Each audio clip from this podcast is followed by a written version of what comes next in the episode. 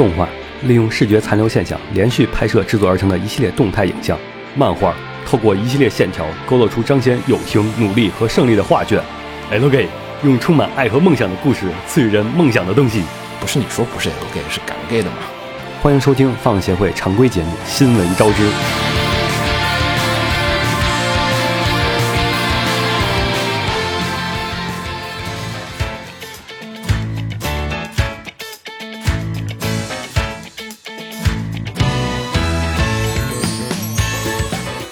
嘿，大家好，欢迎收听放协会的常规节目《新闻招之》，我是浴火不死鸟。大家好，我是秦九。我是紫梦红尘，然后我们又是一个很大版本的停更，对吧？大版本的更新嗯，好像是今年幅度最大的一次，是历史最大吗？好像不是。不是不是 不是历史最大的停更，但是是今年的对今年好像每年都会有那么几次哈，别几次，一次就够了。每年至少有一次，至少好像是有一次，至少是肯定有因为一次的，毕竟每年大家都有一个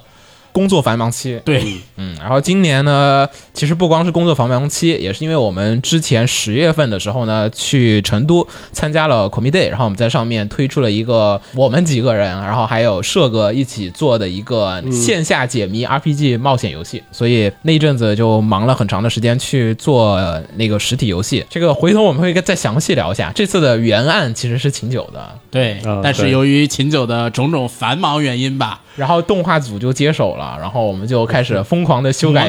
魔改 原著，已经跟秦九那个故事已经我应该发个推特啊，就是这个实际是什么样的，跟我原著就没有一点关系。应该没有了。嗯啊，没有了确实没有了，基础设定都已经被我们变掉了。对，秦九当时写了一个，就是相当于是三个国家的一个设定，然后我们后面把它国家的事儿都已经没有了，拆到了没有国家。没有，没有国家，它之前是个政治和国家还有种族之间的纷争的问题。对，对最后我们变成了一个单纯的，对，国家政治、世界冒险，对国家政治都没了。嗯，反正这个回头我们会单独和社哥，然后呢会就是我们这次的美术，我们会一起聊一聊我们这次的一些这个创作的事情，给大家聊一聊这这次的创作过程当中我们体验和一些感受。嗯，然后呢，抽空有时间的话，我们可能还会把这个活动，就我们这个活动做成电子版的东西吧别。别别别，你不要挖那么大的坑，这这算了。子墨说的，让子墨负责。好吧，那就没这事儿了。行啊，然后呢，我们就开始好久没有录的新闻节目。我觉得偶尔呢，还是跟大家稍微的传递一下这个世间发生的各种的事情，对吧？然后呢，第一条消息呢，我们就聊一下 OP。然后 OP 放的呢是《摇曳露营》的第二季的 OP《Shining Days》啊。然后呢，这次的消息呢是《摇曳露营》终于决定制作剧场版动画啊，这将会在二零二二年的夏天，然后在全日本进行上映啊。这个其实我觉得还是属于预期之中的一个事情，就是现在动画好像基本就是，呃，节奏稳健点的动画，一般就是先放个两季的 TV 版，然后呢，接着就去做一个大的一个剧场版。你想以前其实轻音那会儿也是，相当于是两季 TV，、然后再来一集这个剧场版，因为现在的漫画原作的量其实不够做第三季，我觉得稍微有点不够。除非你把那个剧情改的比较的拖沓，所以现在他们这个决定呢，就是我觉得属于一个就是想要赚钱，然后又要维持这个热度，然后又没有办法的一个办法。然后如果在剧场版的这个制作和上映的期间之内，他们还来得及做出第三季的，就是漫画原作还能赶上第三季的剧情的话，那么就还能就是说剧场版完了之后，这个热度没消散的情况下面，继续去接着去做它的这个第三季的 TV 版。因为我觉得现在的很多的 TV 动画其实很考虑的是一个关于热度的问题。呃，之前哪个片儿，那那个《强袭魔女》。就中间就是你是做了最后一季了，但问题就是这个热度已经就是之前那些凉透了，你再炒这个冷饭，它就不太好，就是回锅升起来了。就是你得稍微的，就是得保持它原来有点温温的那个状况下才去做。所以说起来，那个谁也是哪个那个法芙娜，啊？法芙娜啊，法芙娜是对法芙娜那才叫凉透了。我们强生魔女至少真的还有人在等，啊，等的还挺那啥的。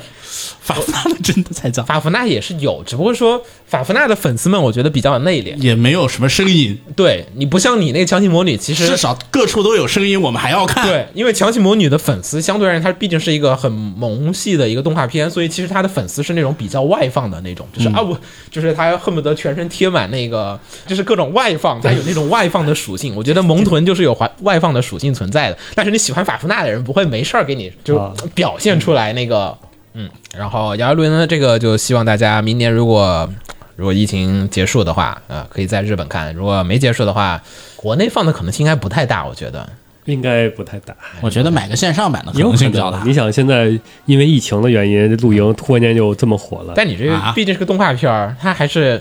那可能就忽悠资方就说，你瞧现在露营这么火，我这个票房绝对能回本儿，是不是？有点太忽悠了。这个，嗯，行，来，咱们下一条，来把子墨选一个吧。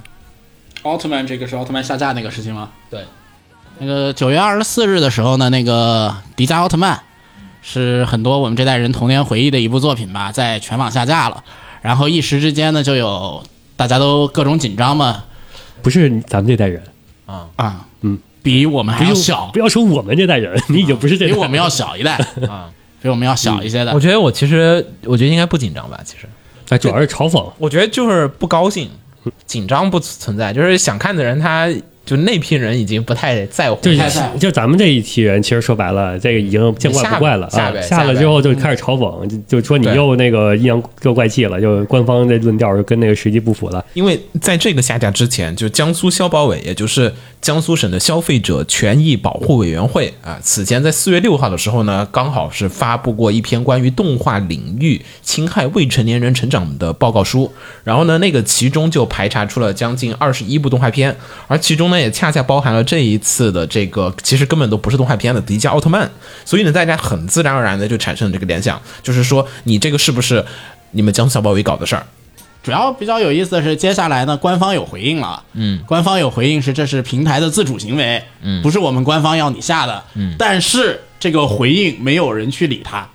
因为迪迦这个事情当时下架，其实很大一部分原因呢是版权到期。嗯，然后呢，迪迦当年引进的时候呢，又是作为优秀典型的第一批进来的，所以这个时候下架单纯的就是一个版权到期的一个协商版权的一个过程，协商版权续期的一个过程，但是刚好卡在了一个咱们刚开始先审后播，接下来又开始网上出了各种各样的这个那篇投诉的那个新闻出来，然后就是出现在了这么一个卡在了这么一个奇怪的时间点上，导致了这个奥迪迦奥特曼这段被下架的这段时间呢，出现了许许多多各种奇怪的流言蜚语，比如说，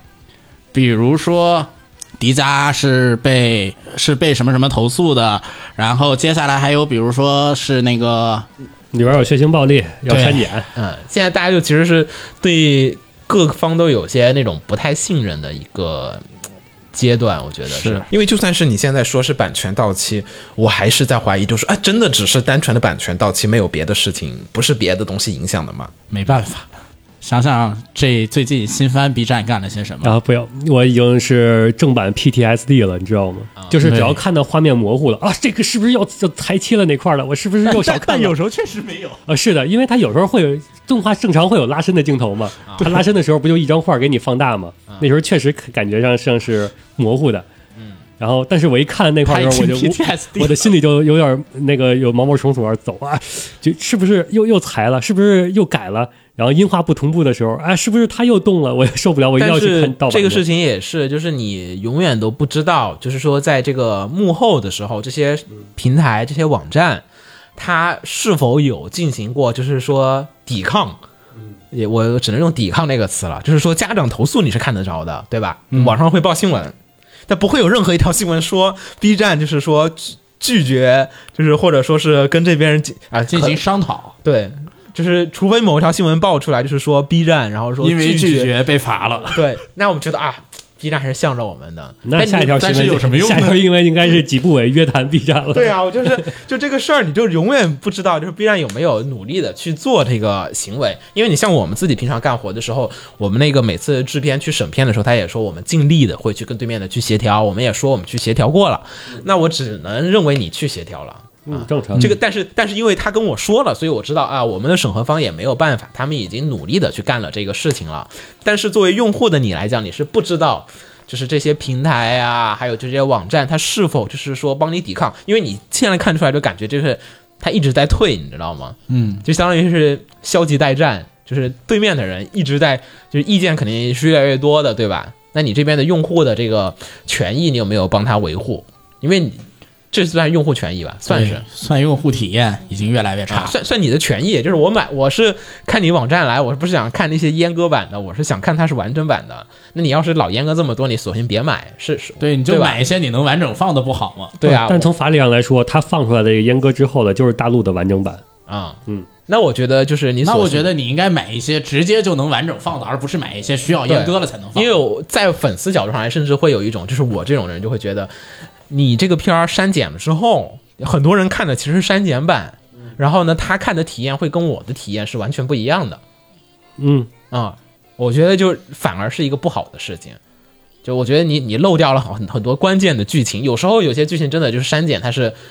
就是毁灭性的。像子墨说的这个，你也 B 站也做不到啊。啊，就是我怎么知道他那个这个十几集里边有没有某一集的某个画面是我不能过审的？这不都已经先审后播了吗？对为什么还能不知道啊？那我那这那那你是代表人，我如果说审了有一有不行的地方，我不删我不买我不删减不买了，那 B 站还放什么新番呀？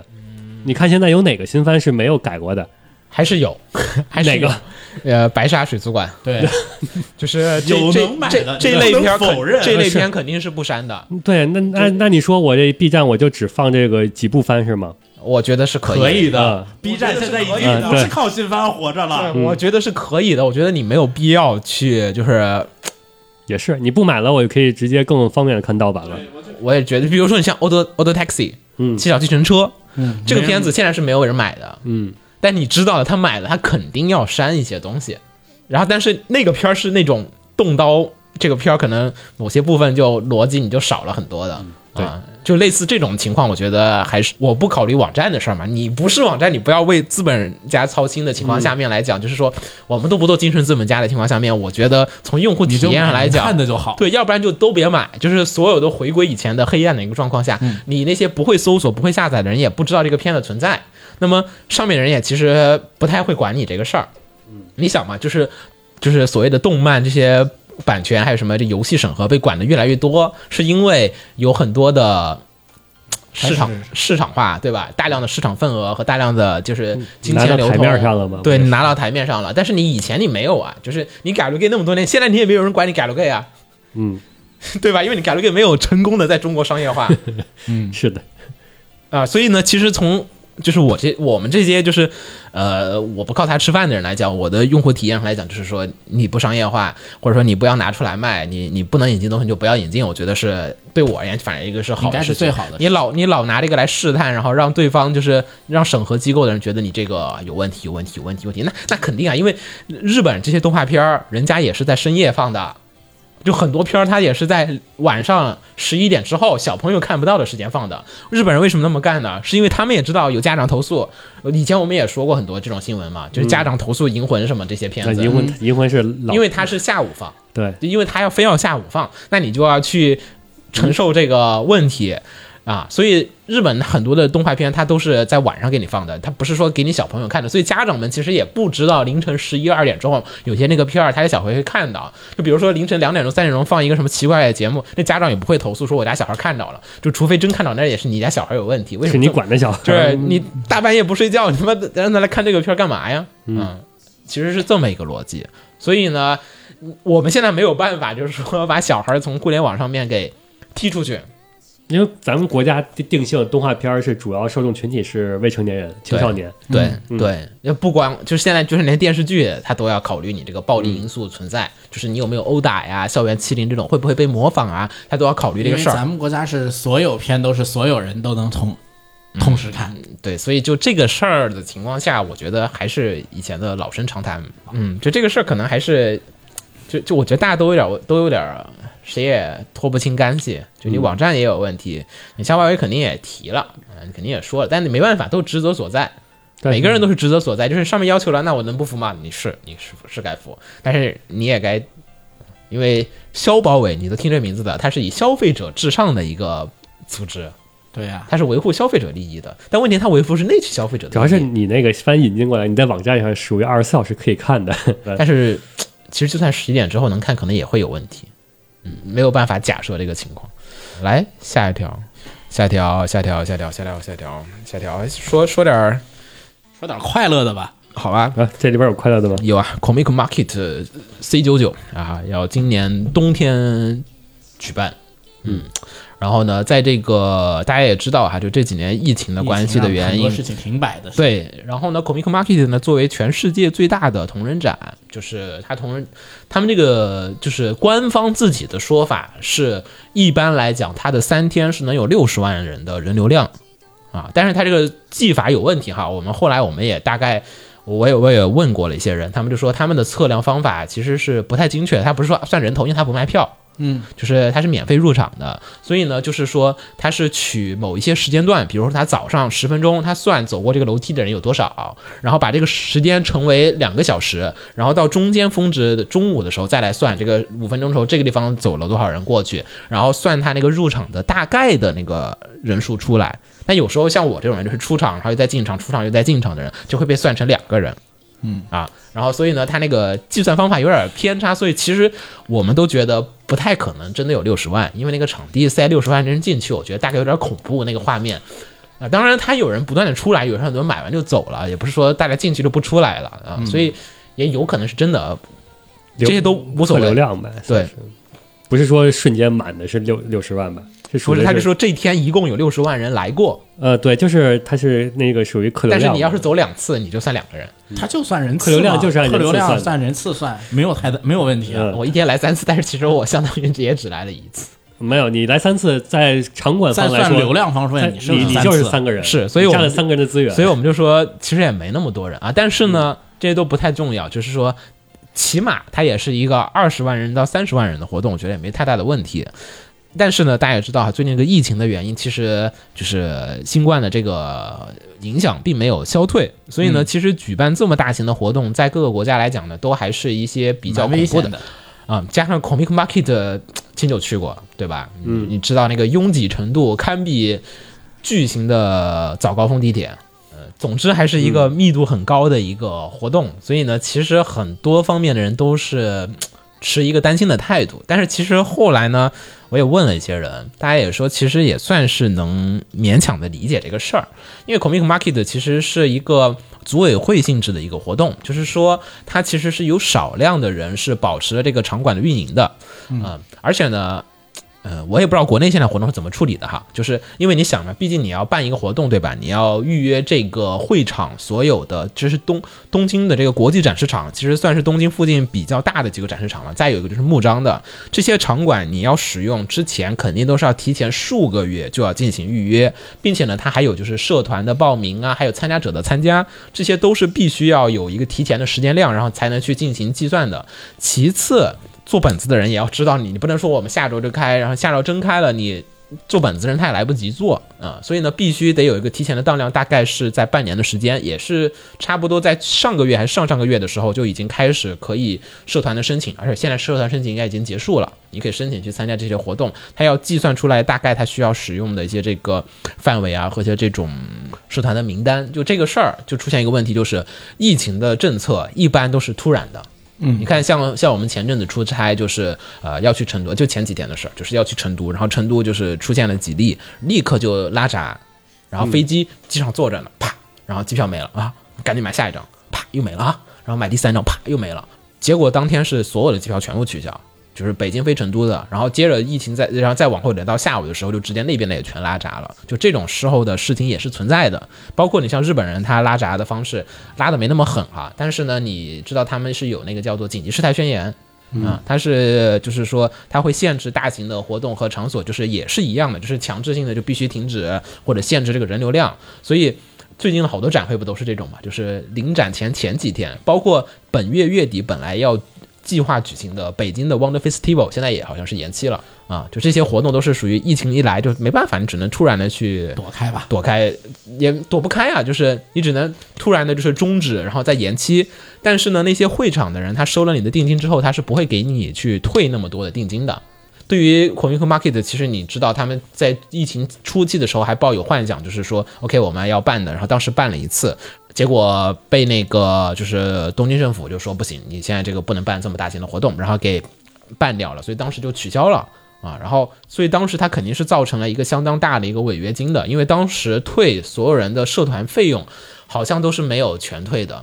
就是好像是说当时的说法是说，你把钱给我们，然后下一次活动的时候我们优先给你申请，你可以留着拿着下次去用，但是这次我们不会退你钱，因为我们要支付城管方还有各种地方的违约金，比如说我已经预约好了好多别的什么宣传啊和物料什么的这个东西，因为我不办活动了，我要取消。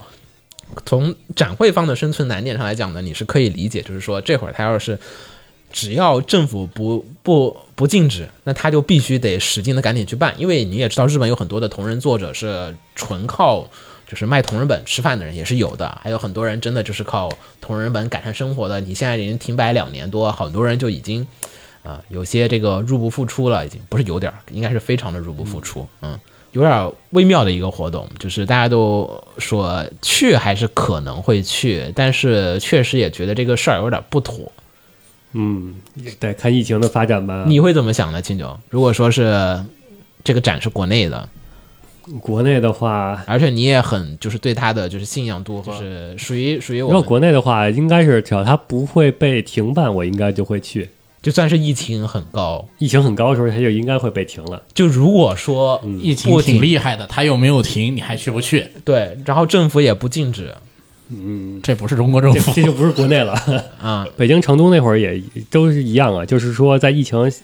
在基本清零，就是或者说控制住之后，举办地清零的时候，它基本上都是可以然。后只要是有感染了，你如果说现在在成都这会儿办 CD，那肯定办不起来。嗯他其实说白了就是看每天的实时情况来。但是当时 Wonder Festival 上海那次我记得的，当时是有情况的，然后是要求现场的人临时加做那个是 Wonder Festival 还是 China Joy 是临时要求所有人加临时加核酸，对临时加核酸，对吧？对那次那是有一有一那对啊，那那他也是顶着去办的，就是他他也知道不行，然后政府可能也还没来得及到那个，因为他要真拉闸，他也是要有一个过程。过程的，他不是说是说立刻拉，决定马上就拉的，他是要花一点点的时间，然后他在那个时间的缝隙当中完成了他那个活动。从结果来看，我更觉得是他抢在政府反应过来之前先先办了，然后先我说我开了，那政府又不能让你关，我已经开了，那你就你还没来得及通知我你就做核酸呗。对，但是所以这些都是他们的角度嘛，就是说从参加者的角度上呢，你如果那种的你会去吗？那种的话，我应该就不去了不。去了。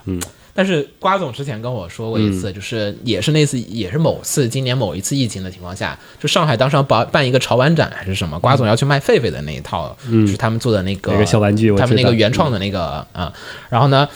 当时就是那个展会方，就是一直啊是北京的，好像是北京活动，不好意思，是北京的活动。然后就是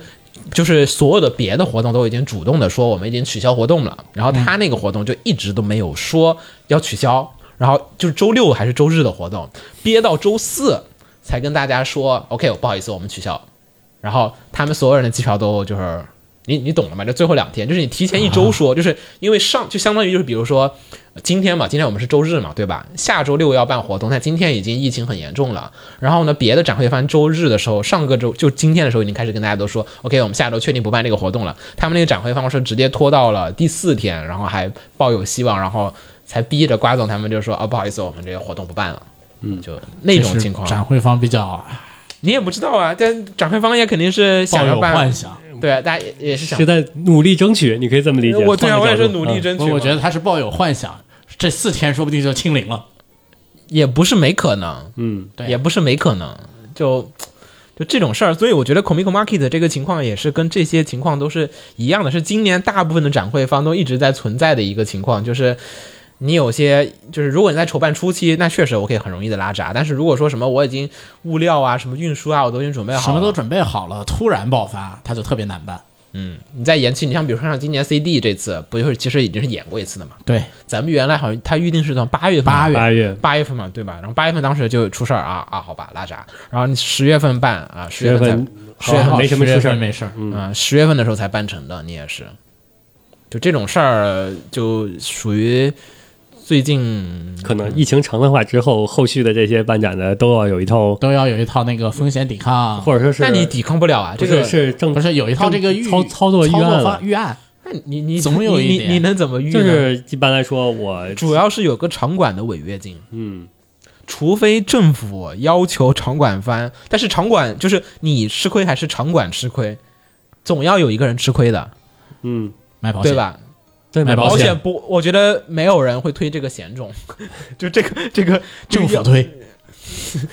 不要不要幻想那么遥远好吗？咱们就说你能做得到的事情，交给政府了。别别别别，你你先想想你能做的事儿嘛，就是你没有招吧，应该嗯，对吧？嗯，想办法转嫁，就算长，比如说哈，定金百分之二十，对吧？嗯场馆方跟你说，我觉得二十定金不算多嘛，嗯，就是从比重上来讲，对吧？好，你你到时候出疫情了，好吧，大家各掏百分之十，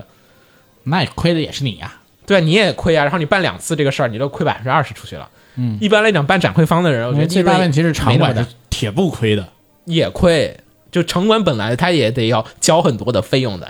C 六九这个如果能办能去清酒，你会去吗？我好奇这一点如果能去，啊。应该说如果我能去日本了，那我就能去了。然后你回不来了。不，就是说，如果他是说都又能去又能回，就如果我能去日本了，那肯定是可以去 C 九九了。我能去日本的时候，代表着我允许出京，允许出国了。嗯，那就已经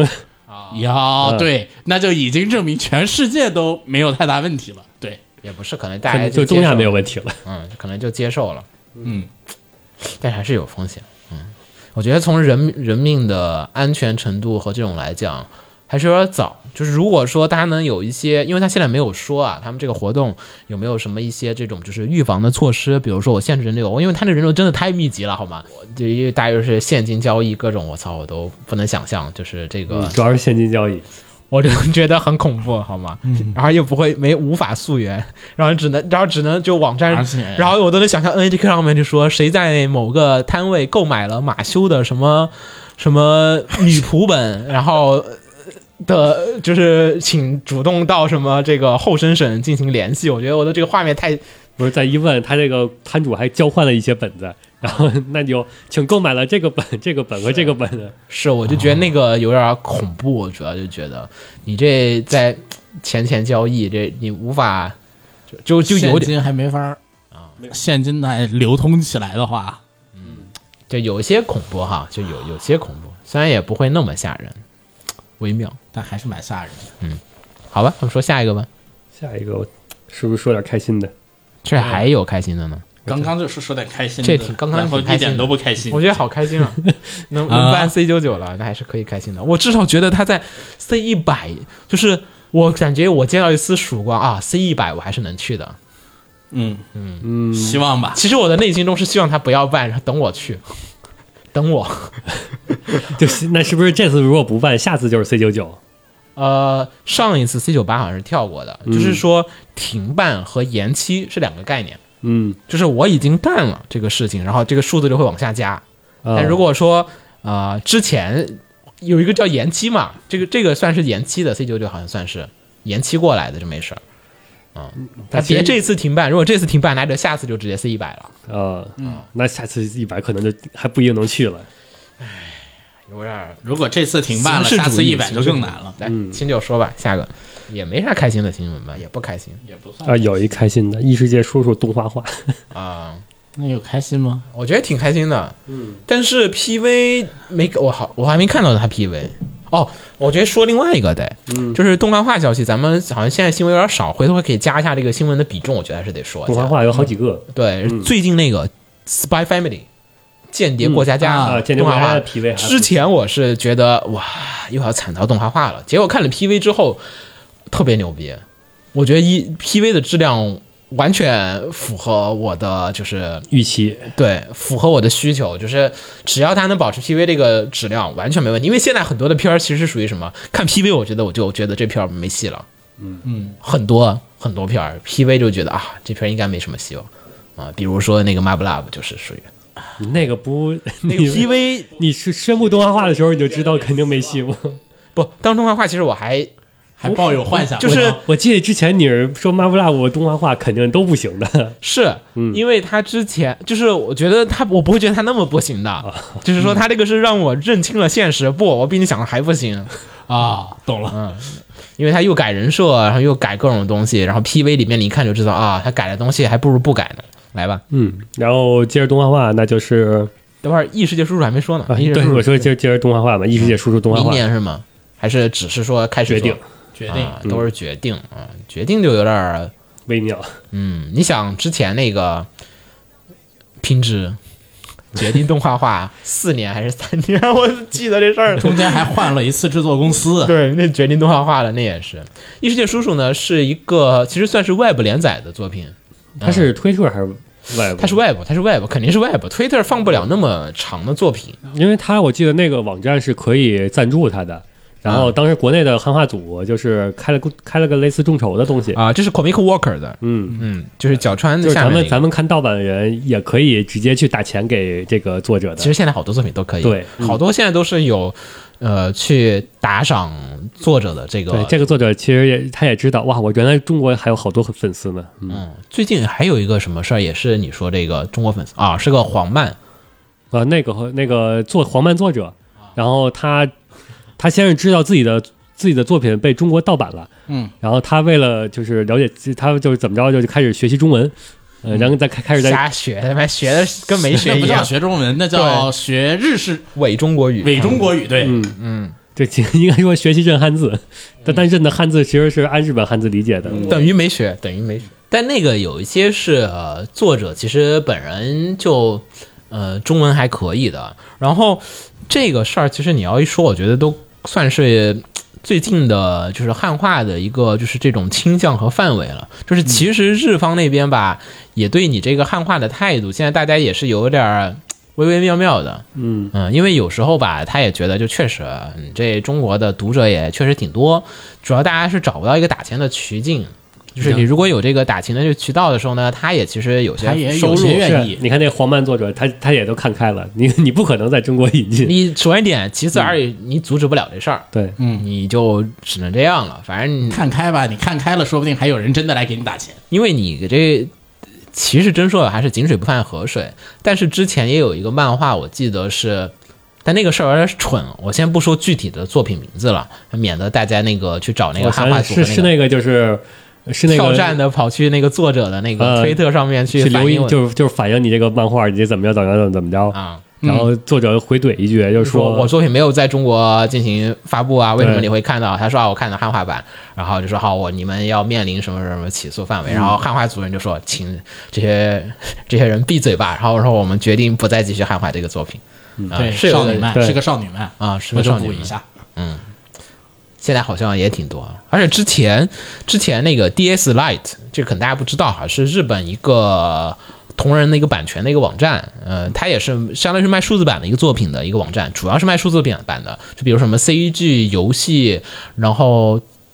动画，这个还有插画什么的，漫画什么都能放，只要你是数字版都能在上面卖。然后呢，DL Site 在国内的官方好像还有，好像还有官方微博，好像是。然后呢，他前阵子就是说说他们这个是要推出一个就是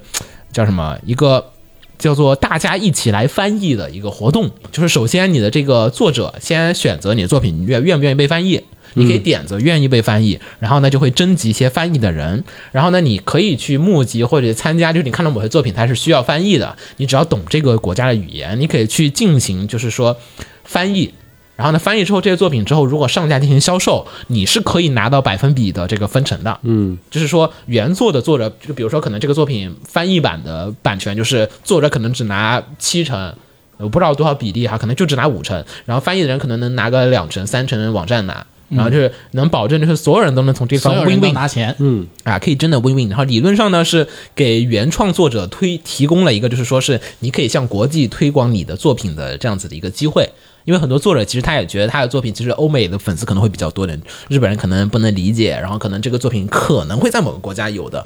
呃合理的一个就是这种合作方式。这不就是黄漫的那个但是黄漫那个就是之前我们也讨论过一次嘛，就是说这个事儿黄呃黄漫秦九说这个黄漫是什么呢？就是说呃有一些这种呃黄漫下面它有一些那种汉化组，它是有偿汉化，嗯它是接就比如说秦九看某个漫画，哇这本子我很喜欢，然后但是我看不懂日语怎么办？然后你可以就是直接找汉化组，然后给他钱，然后喊他帮你翻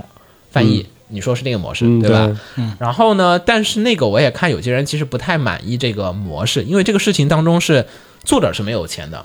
这个汉化组其实是有问题的。就说我在非法的用别人的作品，然后来获得某一个，就是我其实非法获利嘛，其实是在对你其实分，因为因为你没有给那个人分成嘛，就是除非别人允许的情况下面，别人没允许的情况下面，你非法的获得了这个利润，所以呢，其实你看那个白嫖党里面也是分了好几类的，有一类白嫖党是觉得可以的，但有一类就是说我们所有人都在白嫖，不允许有任何一分钱进入，干扰我们这个纯净的世界。你为什么要们这花钱白嫖？对对，你为什么是收了钱才来汉化的？你免费翻译，我觉得是没有问题的，嗯，但你收钱翻译就不行。啊，你这个收钱翻译干这个事情是有道德上的问题的。但是呢，我的态度其实是什么呢？就是你看我刚才用语，你也知道，其实我的态度是，我觉得就是因为没办法，就是说这个事情只要原作者不受益的情况下面，你确实是在剽窃他的利益嘛。但如果说我们先不讨论这一层了，好吧？没办法，我确实没有办法帮作者。那那我们说下一个阶段的情况下，那我觉得如果非要在一个没有任何人能获益的一个情况下，就是呃，汉化组的人是无偿的，他们是无偿的、无私的去进行翻译，还是说他们是有钱的情况下再进行翻译？其实对我而言差异不大，因为我拿到的情况下就是说。有很多的那些汉化组，他们开始汉汉化一些冷门的作品啊，就是他开始汉化一些冷门的作品，因为这些冷门的作品能带来很多，就是本来就是这个作品没有人汉化的，哎，但是因为有有偿的有一个人出了钱，哎，这个作品就会汉化出来就是你。说的那个，在在一个大前提下，就是不管怎么着，原作者都收拿如到钱。果哈，嗯如果如果是这个前提下的话，然后这个目前就是市场上只流通的是日文的原版，对然后这种情况下，如果说我想看到更多的汉化版，那其嗯实让让有偿的让资金进入的话，其实我能看到更多种类的汉化。逻辑上是这样没错，但是呢，这也这个是有一前提，，对，这个前提就是你的汉化组汉化人数少。啊，是的，如果说就是我汉化组是那种属于广茁壮成长的那种，就是规模越来越大的，理论上共产那种阶段，就是嗯。我的生产力极度丰富，我可以汉化包含了所有小众的类别的话，那其实就应该是没有有偿这个概念了。对，嗯，但是问题其实你也知道了，其实是无论是呃什么样子的漫画，总是翻译的人其实还是少的，就是因为毕竟你知道，十本漫画里面可能也就一本有中文啊，就这种情况下面，呃，我觉得有钱拿是一个激励的措施。嗯，就是能激励一部分人去参与这个翻译的这个过程，因为你像阔伟他们什么，他们会日语，他们日语很好，他们不愿意去翻译，因为他我我平常干活，我做翻译的活，我是有钱拿的，嗯，我我翻译你这个东西事儿多，下面人还挑剔，我凭什么去做这个事情？第三层的事情也是现在大部分的人很头疼的一个事情，也是我们之前，呃，也不太没不太愿意推广，就是说是付偿付钱汉化这个事情的一个主要原因，就是在于付钱汉化有可能会打消那些无偿汉化的人的积极性，这个是存在的。就比如说子墨一直是无偿汉化的，嗯，秦九有人突然突然进来，哎，就是我明明汉化了五十多话，秦九汉化了两话，他居然还有钱拿，嗯，就是你会打消子墨的积极性。你再往上的话，其实说白了就是你不是你变成你你有资金往来之后，你的这个相当于就能把这个你汉化这件事儿，从一个你为爱发电一个劳动那个就是自己的就是兴趣爱好，然后就异化成了一个能量化成了多少值多少钱。那以后的话，相当于就是有了资金进来之后，那就变成了我基本上能确定我汉化一页的价格了。你会打消那些原来就是无偿汉化的人积极性，因为一旦你产生资金交易，首先这件事情就会变成违法的，违法程度会上升吧。就是你无偿汉化，你也其实是违法的嗯，啊、因为你侵犯了别人什么翻译权，我对吧？有很多乱七八糟的法律，肯定是你侵犯了一些这种权益的。就是这种的还一般不会判刑。但你在加入你你加了钱的话，会触及到刑法对刑。然后呢，有一天管了这个事情，然后就会所有的，就是比如说子墨说那个，所有人都变成有偿的汉化的了，然后有一天 OK 有偿汉化全部都要抓，然后没有了，没有？然后就不会有汉化了。嗯，就会有一阵子，也不是说绝对没有嘛，就是肯定会是哗有一波就突然消失了，是会有这个情况的。因为你在国内的情况下来讲，它肯定是这样子的。所以呢，对于国内的长久的发展上来讲，大家肯定是觉得就是不要有任何人去触碰这个利益的红线，就你一旦有钱拿了，我们就要管你。你不，你没有钱拿是没有关系的。如果现在比如说你有些人脑子活络、脑子很歪的人，他就会可能已经想好了，这个就是我成立一个公司，那这个不历史上成很很多次嘛，在当年的汉化组的时候就有经历过的。不有一些字幕组就是慢慢壮大之后就想着要收点钱了嘛，因为还想给给那个汉化人发工资嘛。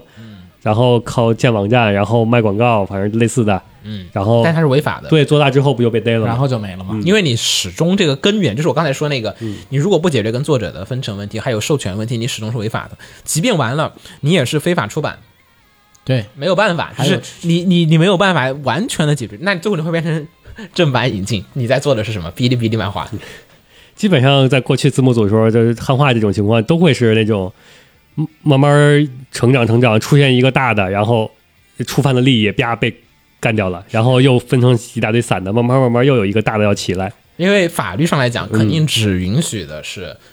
你有授权，并且通过审核的官方漫画对，。但实际上咱们现在允许的是，只要没有金钱往来的这种都可以处于允许范围之内。是的，嗯，但是这就是一个现在的一个矛盾点嘛。只不过说从短期利益上来讲，确实我觉得，呃，你付钱确实能激发本来有一群就是没有什么干劲的人来进行这个汉化活动。嗯，而我觉得打消积极性这个事儿，我觉得还好，因为我自己也无偿汉化一些东西，我觉得还行，没有，因为我本来你这个是从短期来看是有积极性的，从长期来看是有风险是消极的。嗯，长期来看有很大的风险存在，就是越往后风险会会越高。嗯，然后异世界叔叔这个就也是这么一个汉化模式，好像异世界叔叔，你别看这个作品是，就是这个作品我们没说故事啊，大家有兴趣可以去看一下，漫画挺有意思的，就是讲的有一天，呃，男主呃大学生哈。啊大学生男主，然后他叔叔就是突然就是呃出现了，然后就失踪了很多年，失踪很多年，说叔叔你去哪儿了？他说啊，我之前去了异世界。然后开头就是不信，然后后来呢，他叔叔就跟他展示了，就是那种他有什么回忆魔法可以给你看，就以前哇，我之前去干了好多好多事情。然后他叔叔呢，相当于是有好像二十多年吧，就是从日本消失，就相当于好像那个故事的年代是一几年，然后大概他是他是回到了土星那个年，还是几几年啊？是九几年吧，好像是。还是世嘉大战索尼的对，那会儿世嘉还在索尼任天堂的年代所以他有一个游戏的梗在里面，就是说是那个叔叔回来一直在怀念说啊，当年世嘉多好啊，对啊，土星多，因为世嘉赢了吗？没没有世嘉了，已经 就是他叔叔当时走的时候啊，还是世嘉还是一个游戏公司，现在已经呃也现在也是这是是游戏公司，还好还好，也没那么大的游戏公司了，但是当年的世嘉非常的丰盛是跟索尼叫板的。对，但是呢，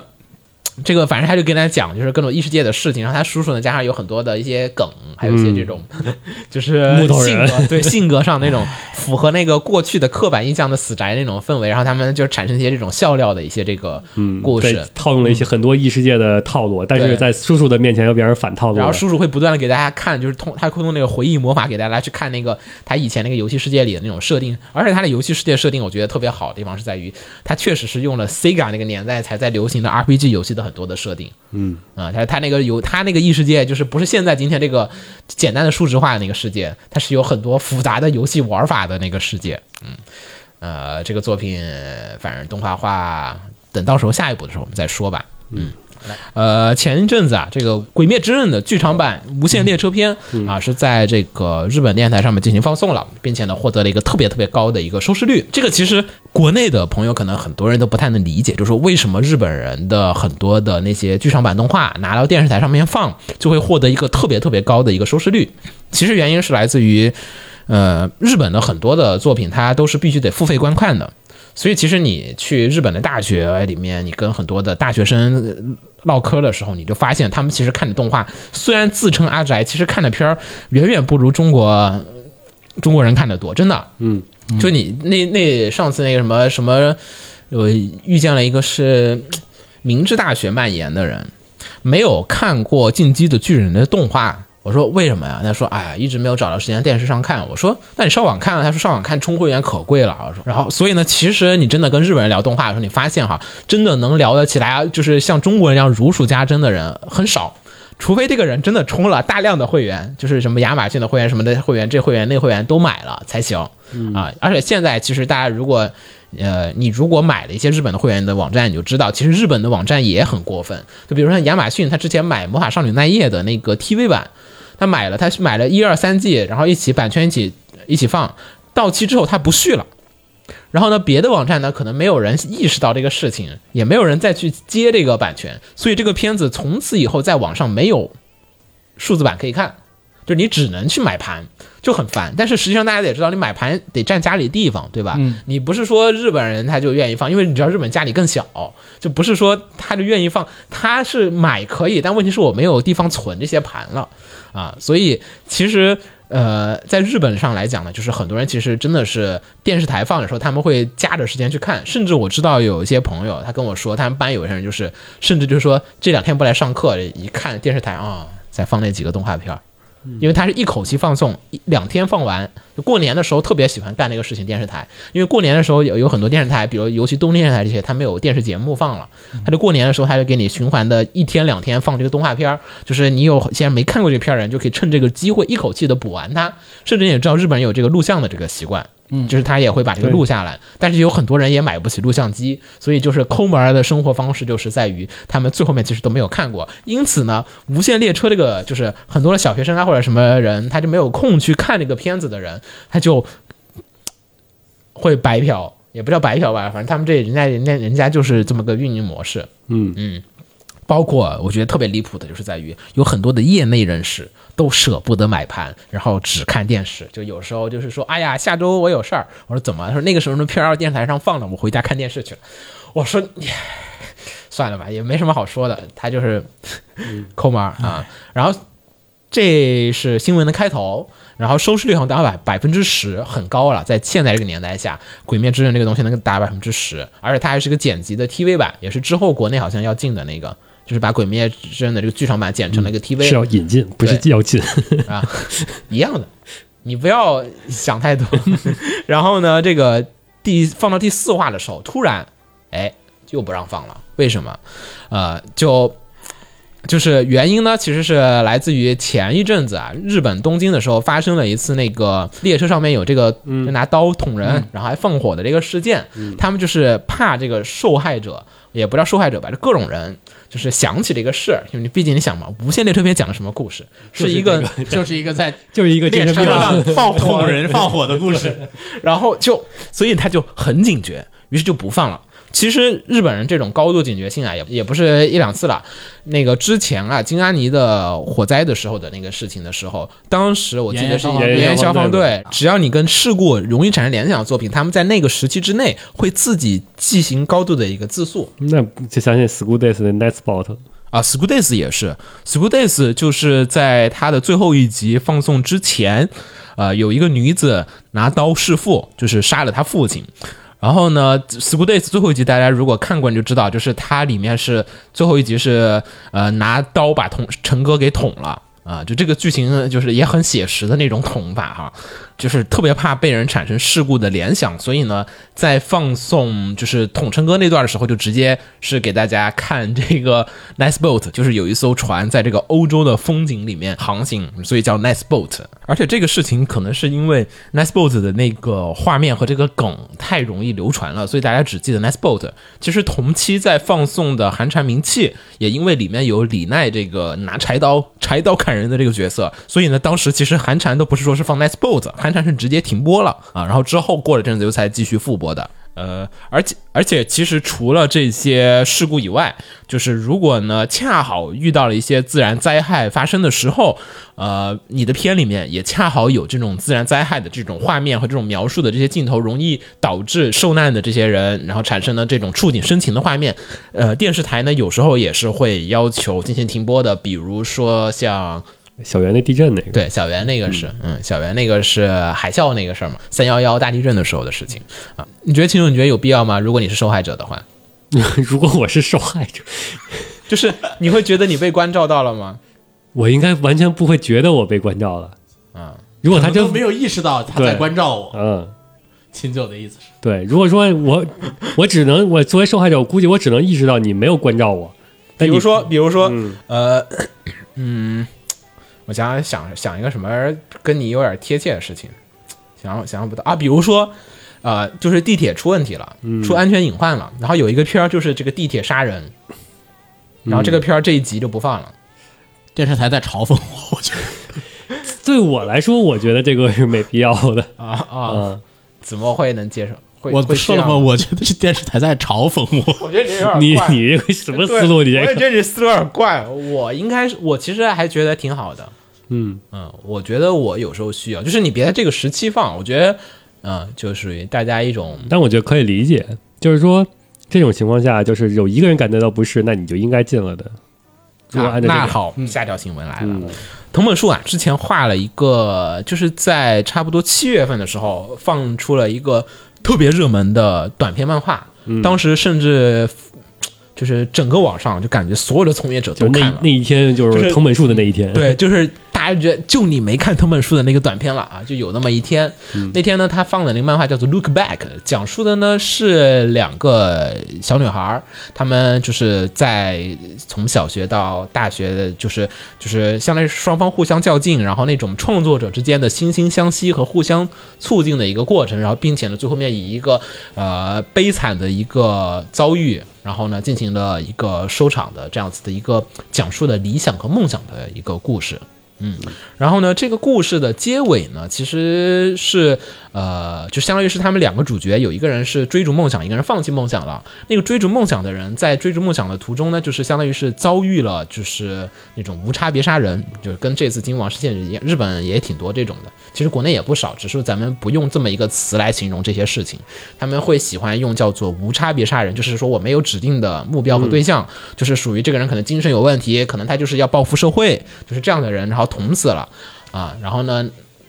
然后在捅死这个人之前呢，他有一句这个台词，呃，这个台词有数个版本。为什么数个版本呢？就是原版的作品呢，就是我印象里面哈，不好意思，我现在真的不太好翻那个漫画了。我印象里面是当时的那个台词是他拿着刀闯进那个艺术大学里面要捅那个女生，他就说，他说哈是我的作品吧？你看，果然你是在抄袭我的吧？然后果然是你，然后啪就把那个人捅死了啊！当时是这么一个剧本。然后后来啊，因为这个作品啊，因为藤本树你知道他是 Jump 的签约作者、啊所以呢，当时 Jump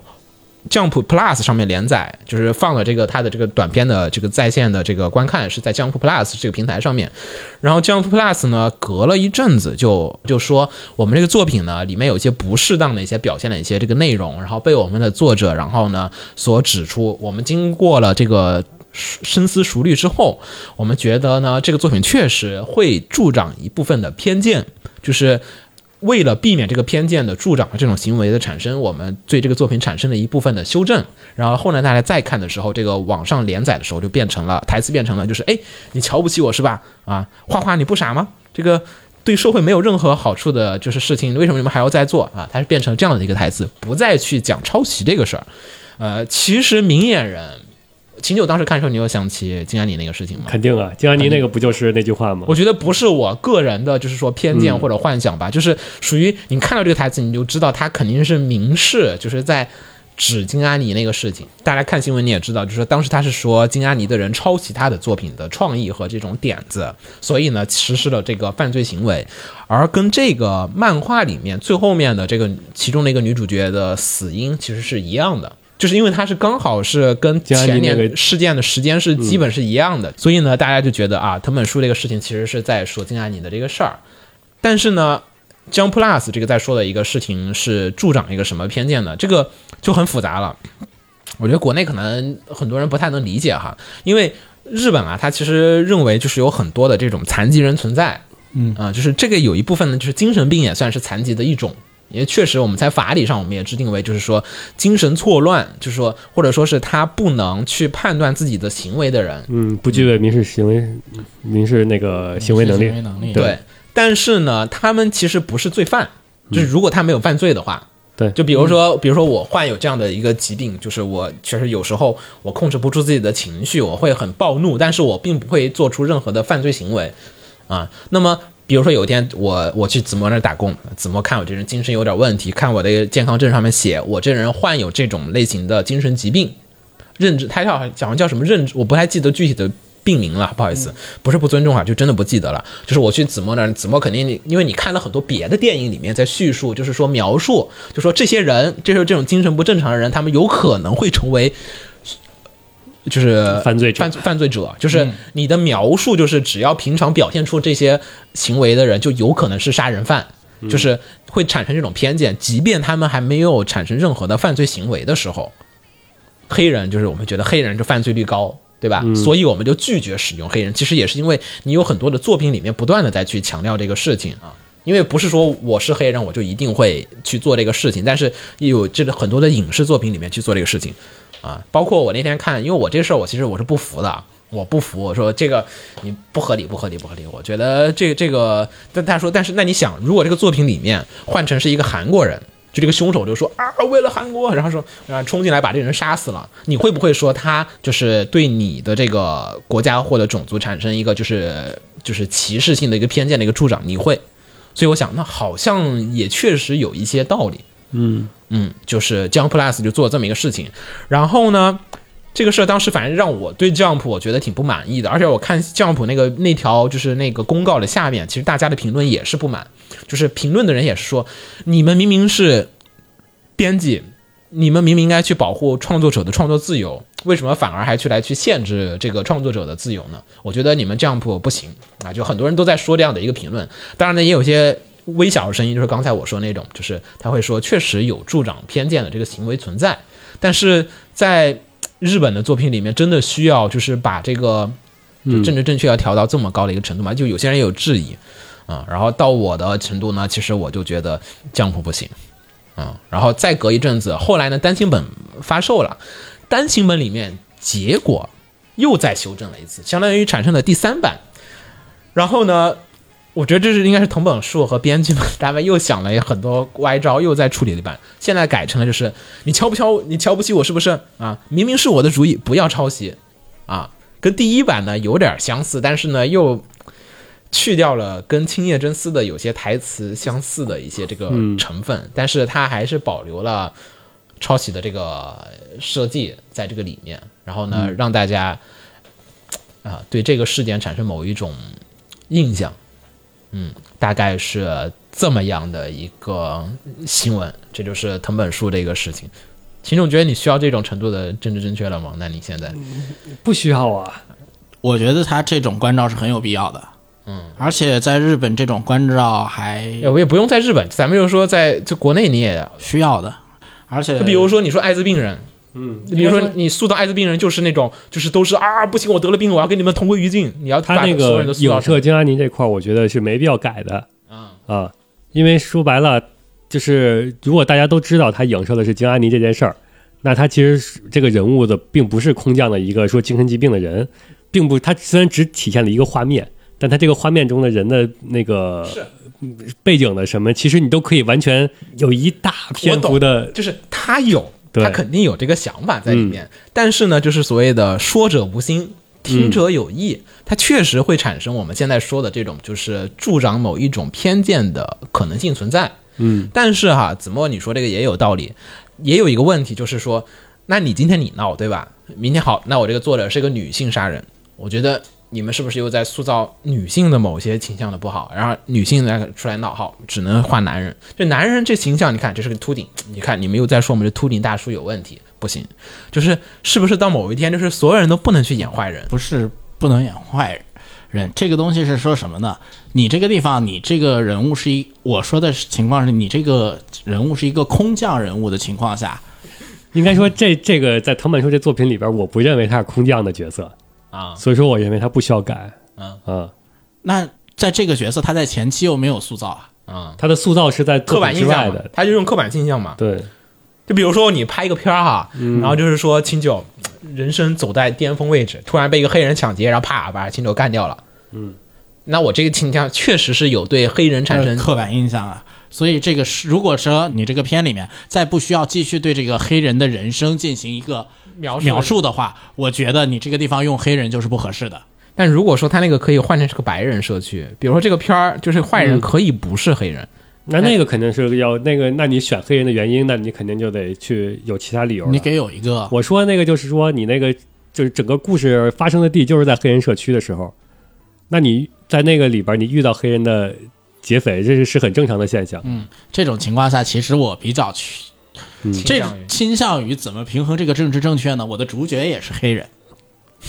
那么这样正反都是黑人，就是说就没有问题了。而且整个剧本你要安排的是你正必须住在这个黑人社区是有什么原因的，你前后连贯的上的，你这时候加入这个黑人抢劫的情节，这没有问题的。其实我挺烦这种事儿的，就是作为创作者来讲哈，就是做东西的时候，特别不想被规则束缚。你懂的，就是说甭甭管什么理由，我知道，而且我也认可，就是说一个好的作品应该是让世界能变得更好。但是呢，到你创作的时候呢，确实你又会觉得，很多东西很难避免。但我觉得你那个是其实是两码的，一个是创作，一个是发行。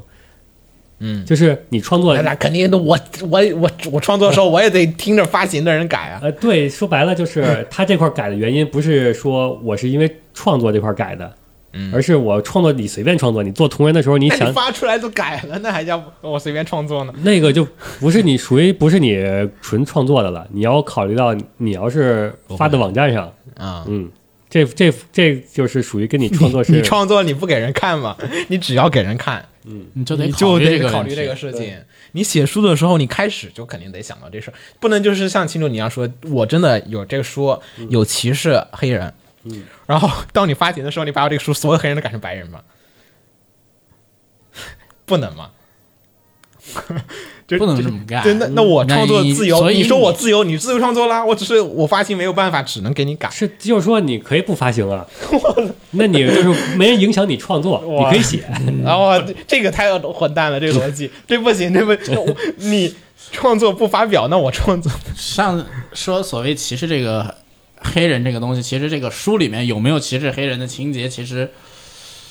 并不特别重要，可以有，但是你要反映的东西一定是歧视是不好的。嗯有道理，是有道理。可以有是可以有的，现在是有一点问题是有点矫枉过正了，矫枉到了他不可以有这个地步上。其实应该是可以有，但是我们要把批判它。你这也挺绕的，我觉得就是我可以有，就是我这个书里面可以有歧视黑人的情节，但我这个整个故事下来，最后一定要在某个角度告诉他歧视是不好的这件事情。但这个哈，呃，我觉得现在它这个修改版呢，我还是能接受了，相对还是能接受。你说哪个修最单最后单行本的修正本，我还是觉得就是没那么过，因为日本人他确实很在意这种，就是你修正我，然后你不给我改回去，就是他觉得就是紧箍咒只会越来越紧，嗯，不会有一天变松。嗯，他们他们就是说，那你不能轻易的变这个事情，嗯，就是我的创作自由你必须得保证。但我觉得这个事儿吧，我之前也确实没有考虑那么多，就是说是对于弱势群体来讲，因为这个确实是有歧视存在的。然后这个正正确事儿话题我们可以继续。之前又有一阵子，也是就这个事儿发生之后，过了几天，就是我们现在是藤本树这个事情过了几天，七月二十一号的时候，角川的社长就是夏野刚，然后呢就是参加阿贝玛的那个节目，然后他在节目上面就是大家就是讨论，就是说日本的这个漫画的这个自由度的范围，我也不确定他这个节目是不是跟的就是为了跟说这事儿，也可能含沙射影，不知道啊。然后呢，这个事儿当中呢，他那个社长，你像角川市的社长就出来说说这个，由于日本的漫画过于内容比较的激进，其实基本很难通过谷歌和苹果的审查。所以呢，他觉得日本的漫画现在应该是需要制定一些符合现代的网络时代的一个标准，就是他所谓的网络时代的标准，就是说我得把全世界的框框都框到我们日本的作品上面去啊，啊，嗯，就是因为没办法嘛，你发行就是按他按他的说说法没有错，因为他要去往海外发行嘛。啊，然后呢，这个就哎，就是包括很多的创作者，就比如说我也会肯定要去怼他，就是说你这人就是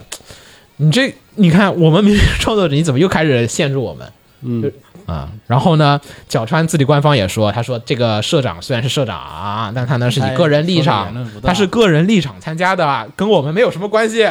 啊，他只是不适，他做了一些不适合于角川社长身份的一些这种言论啊，然后呢，他如于于是呢，就是我们鉴于事态的这个严重性，那这个要求下野刚主动的申请呃主动的返还八月份到十月份的百分之二十的工资。这不就是把你的绩效工资给扣了吗？把绩效扣 对，然后并且强调夏野刚的发言和我们公司的运营方针没有关系，扣大家百分之二十绩不要想。效。对，是这样的，社长也也得扣。嗯啊，这个事儿呢，你又觉得有必要吗？这个你比如说你看你从谁的角度陈瑞叔叔说这个事儿，比如陈瑞叔叔，你要陈瑞叔叔，他肯定是说一样的话。然后呢，嗯，然后大家一样的怼陈瑞，你要 UP，但是你要他也说如果他也退钱呢？退也挺怪退钱，也也挺怪的。也挺怪的，该怼还怼。对怼还是怼，就是你退不退钱跟我没有关系，那百分之二十。嗯，哎呀，所以我就说吧，就是还是咱们刚开头聊那个话题的一个手，就是伏笔回收，就是小众的东西大众化。嗯，就他还是想把它往海外去推，就是你知道在日本看，就是给那群人看的，那你就没这个事儿。你应该说，他其实是方说的应该不对，就是你不应该说对，我想给我就给日本国内做的东西，我要规范他们去，就是就阉割了他们去弄到海外去。他也没说海外，他就是说谷歌和苹果的市场。这这不就一个意思吗？他其实应该改一下，改改说法可能就好了。应该培养更多，我鼓励对培你们养日本，咱们日本的更多漫画家去创作能够在谷歌和苹果上发表的东西，而不是限制。对而不是限制。我鼓励你去做这个，而不这都是限制话术，话术不一样这就不一样了，感觉就不同了。一个是你创造更多的东西，一个是你已有东西进行切割。动你已有东西肯定不行，你要是创作一些新的东西，那是可以的呀，是不是？是吧？可能，嗯嗯，我鼓励你去创作一些能在这个上面的东西，然后我还帮助你们运营发行。我觉得作者就没那么多屁事情了。嗯，就给想去海外发展的人，你想上谷歌、上苹果，这这事儿可以吗？那你觉得这个正常啊。正常是吧？嗯，完全是他这话说的不好，导致这事儿变得特别难受这互。联网也是有主权的。你在日本的东西，你在互联网日本互联网你可以闹，但你要到其他国家互联网上，你就得遵守其他国家的对你想要海外发行的人，就照着海外发行的规矩去做。创作作品，然后我们古角川呢给你们提供帮助和支持。这话是不是好听多了？嗯还还还行，你们这个行。然后最最后一个也跟这个有关哈，我们继续这个道德大判断。嗯，那个之前有一个作品你还记得吗？我在群里面发过，叫做《异世界转生者》，呃，记得那个专门断专门断罪者。专门怼那些异世界人的那些，对他，他那个作品里面是捏他了什么 Overlord 的什么刀剑神域，刀剑刀剑随便什么玩意儿，那刀刀剑都不算是异世界转生好吗？啊，都什么呀？那个 Overlord 嗯异世界食堂 R 一零，R 一零就什么火史莱姆，对什么火什么怼啊，嗯，然后就是碰瓷了一堆别的作品，就是他他的自己的主角是原世界，就是异世界的原住民，对、嗯然后他专门去干那些，就是这这个异世界吧作弊的那些转身这，个异世界是各种那些你就是刚才子墨说的那些穿越者都都穿越过来了，呃，是类似形象，类似形象，对，可不是那事儿，类似形象，不是那事儿，不是完全一样的，用了很类似的形象，然后穿越过来碰瓷，嘛，不光是类似形象，还有类似能力。类似设定，类似形象、类似能力，就我说我类似不是设定我说我不是，但其实我碰你的词，除了名字然后过来呢是作为反派干大坏事，嗯，啊，然后主要是都是坏人，对都是坏，把别人的主角全部变成坏人，嗯，然后这边呢。原生的那个什么，通过各种办法一个个把他们杀掉的故事，对，初听之下没什么，并没有太难受。他算是呃污化了，就是别人的主角。抹黑了别人的作品其实单里面的这个，是设定来说，这个还是挺出彩的。就也没只也没设定还算有意思，他只要不去碰瓷，对，不碰瓷儿就行。不去碰瓷设定，哎，也不算有意思，这个有点多，觉得没有我也觉得没有什么也不是太，也不是太那个什么，我也觉得也不是太新鲜了，对我看着我也没什么反应，也不够新鲜了。嗯，它的卖点应该就是碰瓷上。其实这个事情有一个地方是最恶心的一点在于呢，他把异世界食堂的女主抓过来，嗯，因为他别的抓的那些主角呢都是龙傲天类什么乱七八糟的，他把异世界食堂抓过来呢，有作者私怨的成分在，嗯，这个事情就特别的恶心啊了。私怨呢，还有对。上升到这个程度，我他他创作这个作品本身就是私怨。呀。这个我大概说一下吧，就是他的动画化，他的那个《狂赌之渊》啊。同期跟异世界食堂啊。同期上动画，然后收视率比不过，，BD 卖不过，然后有他在推特上有抱怨这个事情，然后这是大家分析，这是他唯一把异世界食堂的女主拉进来的，拉到他这个作品里的可能的理由，因为跟其他的拉过来的作品 完全不是一个类型，对这恶意推敲，恶意推敲，对，有罪推定，我觉得子墨这个我就有罪推定了。因为如果说他是正常的，就是写智斗的，就是说我把这些异世界的这些反派加上那些常见设定，然后我去怎么通过通过我的智斗，然后去解决这些 BOSS，这还是有可看性的。但是他并没有往这边写，你觉得这个可以吗？这个我这个该死我看新闻的时候是我觉得可以的啊但是我看了作品作品之后，我认为我觉得这个作品该这个就该毙掉这。就该死，这创作自由的限度好难把握。不是创作自由可以的限度，他这个他可以创作出来，我没问题，但我们骂的骂的恶意对，但他能放吗？你觉得？那我们会骂责编，但是你看哈，嗯银魂什么这些里面，他恶搞别的作品也挺多的这不是一个恶和恶意的区别。嗯，啊，就是是不是让人笑出来的一个事儿？对你恶搞这个作品，让人家觉得恶心，那你就不行。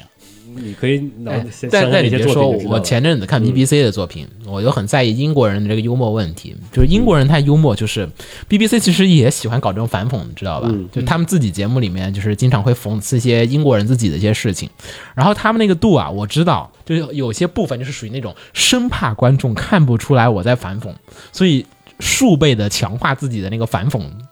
的那个程度，然后 避免被投诉。其实你这个，你看，如果说你觉得他 BBC 这个，那你看他之前往常的，看英国人就传统的这些反讽，你知道他过去是什么样，现在什么样，嗯，然后但是这个，你看这个作者的，他的上一部作品，嗯，是这种类型的吗？啊，嗯，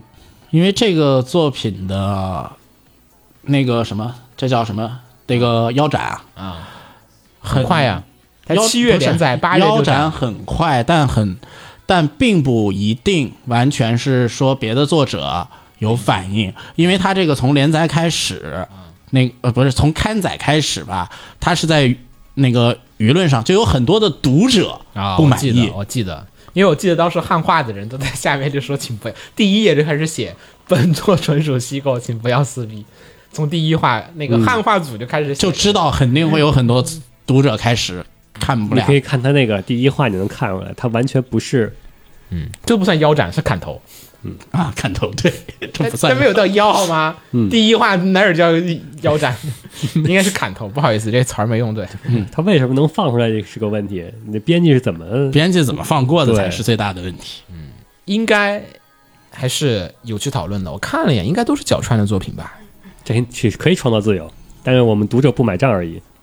读者不买账，反正你是为了卖钱的，读者不买账，你自然就没了。嗯嗯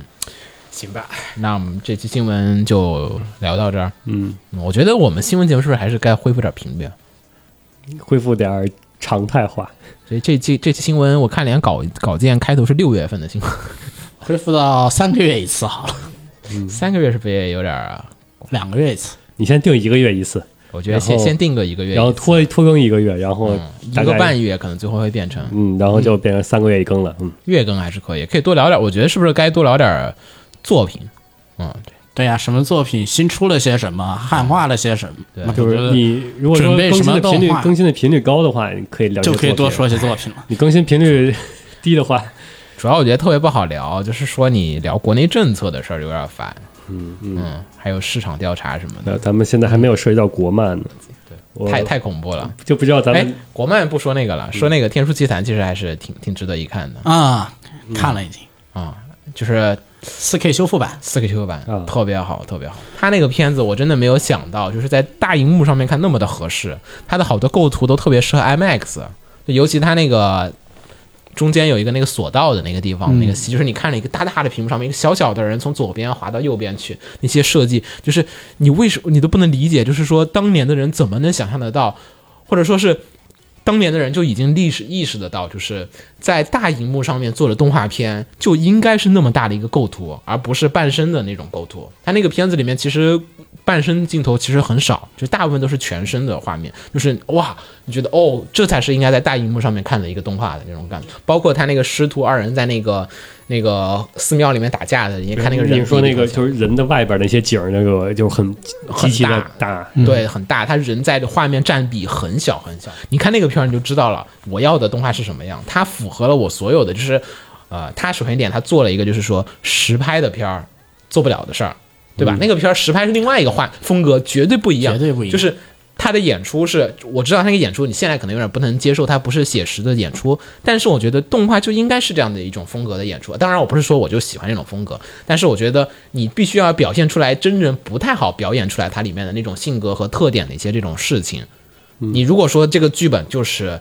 呃，真人的就能轻易的翻拍的，比如说现在日本的很多校园动画片，我觉得它失去了本身动画的一些这个魅力所在。嗯、所以当年宫崎骏过去美影厂的时候就说：“哎，我很羡慕你们美影厂的这种状况下，有一群人可以不受各种各样的限制，然后呢，在这个地方去创作你们觉得是美的作品，我觉得很好。因为宫崎骏当时是受制于日本的这种就是商业模式，他必须得去画一些符合看动画的人才能接受的那种审美。嗯，就那个片儿，我觉得太，我操，就小时候看过，但是真的已经不记得剧情了。我完全把它当，也没有完全吧，还是隐约记得一些剧情，但是大部分的部分都是觉得是一个新片儿，而且是四 K 重置，配音和音效都是重新配的。那个片的配音也符合我的调性，就是我觉得他们的配音终于不是很多的国漫那种掐着嗓子按，就是那种不是没有丹田那种，没有丹田，就是你平你看我们现在平常说话，你都其实在用你的胸腔或者你的腹部说话，没有人会平常说，哎，先生你在哪里呢？就你不会老掐着嗓子去说话，但听就是假的。嗯对国配特别喜欢，就包括之前那个，呃，算了，不不说了，我就知道要不说了，不能说。懂的都懂。我我偷偷说吧，那个就王者荣耀的那个，他那个游戏那个。啊，王者荣耀不是出了一个他那个什么三 A 的那个大作那个游戏的那个王者世界，哦王者世界，嗯，那个中间有一段配音，有一些配音嘛，就每一段配音都听得我特别难受。我说你平常说话是这样说话的吗？而且最近的《明日方舟啊，》有中配了，对吧？。对，别提然后我对比，是吧？你对比你就知道，我知道日本人配音是我们可能有因为不熟悉他的语言，所以造成了我觉得他听得顺耳。但是我也知道他的发音部位和他的这个发声的方式，你就明显能感觉得出来，日本人的发声他就是声音很浑厚，然后就是就是你听日配，你就感觉这个是一个正常人发出来的，就是说的话。然后你听中配，你能感觉到啊，你在配音你。在配音，嗯，对，就是配音感很强。就是我不是说中文不行，是因为你看《天书奇谭》这些配音，我觉得就是，哎，好像你有一瞬间忘记了他是在配音的那种感觉。虽然它是一个很动画的声音，就是你知道现实中不会有人怎么说话。你看那些就是以前的香港那个像周星驰他们那种配，就是配的国语那些，不也都是很正常的吗？嗯嗯，就是说不是说中文的问题，发声方式的，问题。我觉得发声方式方式就是国内现在专业的声优对于声音的理解还是缺点，但是以前其实是有的，因为那个片子《天书奇谭》那个结尾不是有那个纪录片吗，它里面那些配音的人，我觉得确实他在钻研的清楚里面每一段话的配音时候用的那个调子和那个感情，包括那个。那个后面他说那个皇帝说那个鸟那个词的时候，我觉得确实就是他思考了怎么样用自己的声线，就是这个声音肯定平常不会那么说那个鸟，我喜欢鸟，他不会那么说话，但是因为他这个配音，所以让这个角色注入了某一种灵魂，就是这个人的性人物性格被这种玩儿玩儿一样的这种配音形式赋予了一种感情在里面。就我、我觉得它不是一个商业化流水线的一个东西，做出来是哇。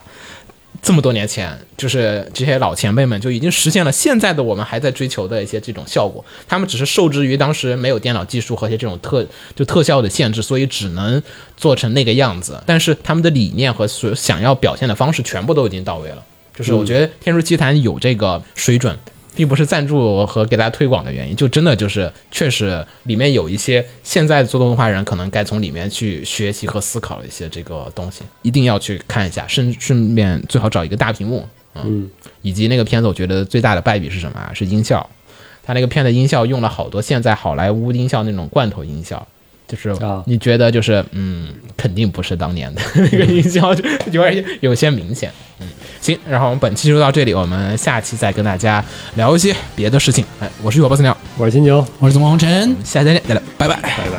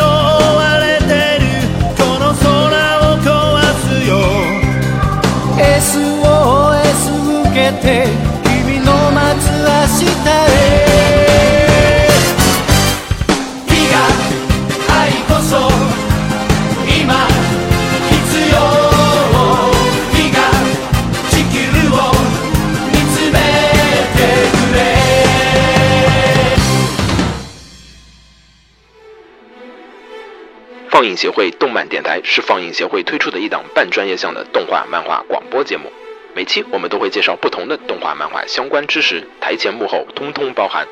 当然，我们的内容也不仅限于动画漫画，还包含了轻小说和 A l o K 之类的二次元相关话题。欢迎大家发送你想要收听的话题和更多的讨论到我们的官方微博或我们的官方微信。我们的官方微博和官方微信是放映协会，邪是邪恶的邪哦。